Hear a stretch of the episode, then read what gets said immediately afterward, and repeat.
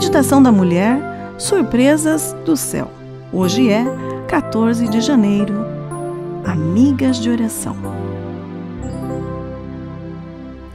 Orem continuamente. Primeira aos Tessalonicenses, capítulo 5, verso 17. Mudamos para Maringá, no Paraná, em 2010.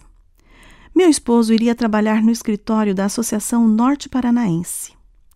Passamos a morar em uma agradável casa ao lado de uma família cujo esposo trabalhava no mesmo escritório. Fizemos uma boa amizade. Lilian era o nome da minha vizinha.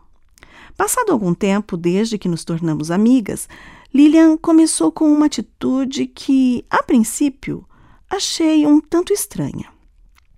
No meio da manhã, ela tocava a campainha da minha casa. Quando eu a convidava para entrar, ela perguntava: Podemos orar? Eu dizia que sim. Em seguida, íamos à sala, ela relatava seus pedidos e eu fazia o mesmo. Então, intercedíamos uma pela outra. Ao final, ela me dava um abraço e voltava para casa. À tarde, novamente, a campainha tocava e ela fazia a mesma coisa. Todos os dias isso se repetia. E eu ficava pensando: mas já oramos, orar novamente? Entretanto, aqueles momentos de oração ao longo do dia eram muito especiais. Em um determinado dia, o Espírito Santo trouxe à minha mente o texto bíblico de 1 aos Tessalonicenses 5,17. Orem continuamente. Sempre achei que esse verso se referisse ao fato de passar o dia conectada com Deus, mas agora estava sendo ensinada que também precisamos parar nossas atividades e termos momentos especiais de oração.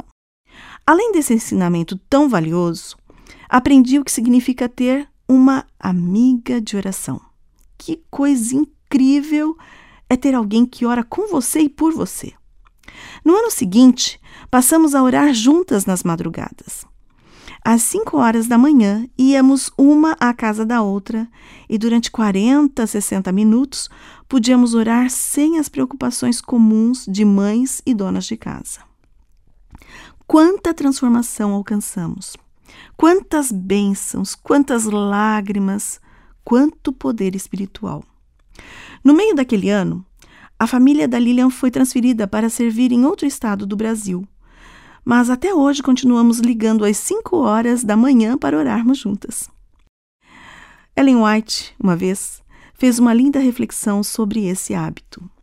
Ela escreveu assim: Enquanto empenhados em nosso trabalho diário, devemos erguer a alma ao céu em oração. Essas silenciosas petições a acendem como incenso perante o trono da graça.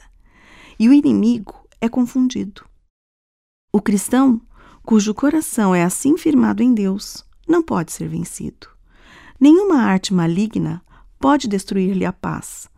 Todas as promessas da palavra de Deus, todo o poder da graça divina, todos os recursos de Jeová estão empenhados em garantir-lhe o livramento. Foi assim que Enoque andou com Deus, e Deus era com ele, um socorro bem presente em todas as ocasiões de necessidade.